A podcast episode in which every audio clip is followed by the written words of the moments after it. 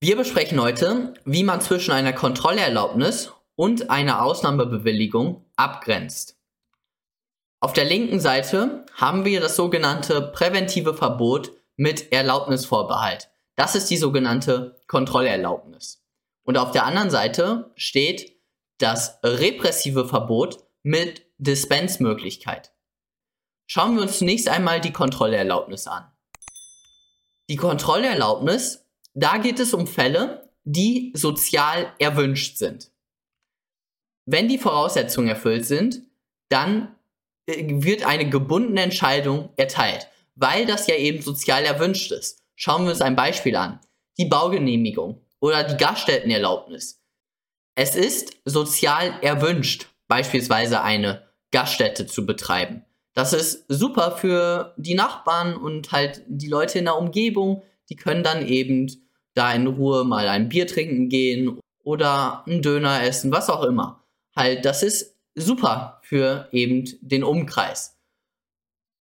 Wenn die Voraussetzungen erfüllt sind bei diesen Fällen, Beispiel eben Baugenehmigung oder Gaststellerlaubnis, dann muss die Behörde diese Genehmigung erteilen, also den Verwaltungsakt erlassen. Grundsätzlich ist das gut und sozial erwünscht. Wir wollen aber sicherheitshalber kontrollieren. Das ist so der Hintergedanke bei der Kontrollerlaubnis. Ein Beispiel, Paragraph 68 Bayerische Bauordnung. Satz 1. Die Baugenehmigung ist zu erteilen, gebundene Entscheidung, wenn dem Bauvorhaben keine öffentlich-rechtlichen Vorschriften entgegenstehen, die im bauaufsichtsrechtlichen Genehmigungsverfahren zu prüfen sind. Hier seht ihr gebundene Entscheidungen. Es ist sozial erwünscht, dass man baut. Also dieser Paragraph 68 BIBO, das ist ein präventives Verbot mit Erlaubnisvorbehalt die Baubehörde möchte nochmal kurz kontrollieren, ob nicht öffentlich-rechtliche Vorschriften entgegenstehen. Hier ein Zitat. Der Behörde wird die vorsorgliche Kontrolle ermöglicht, ob sich bestimmte Vorhaben als gesetzeskonform erweisen. Sofern das Vorhaben den gesetzlichen Anforderungen genügt, muss die Kontrolleerlaubnis erteilt werden. Es handelt sich um einen begünstigenden, gebundenen Verwaltungsakt. Jetzt auf der anderen Seite. Die Ausnahmebewilligung. Die ist natürlich jetzt sozial unerwünscht. Und wenn hier die Voraussetzungen erfüllt sind der einschlägigen Vorschrift, dann liegt auf der Rechtsfolgenseite keine gebundene Entscheidung vor, sondern eine Ermessensentscheidung. Beispiel hier ist die Erteilung von Sondernutzungserlaubnissen oder die Genehmigung eines Atomkraftwerks oder ein Waffenschein. Grundsätzlich soll man eben keine Waffen bei sich führen, beispielsweise Waffen, aber es gibt eben Ausnahmen. Hier etwas plastisch formuliert. Grundsätzlich ist das sozial nicht erwünscht.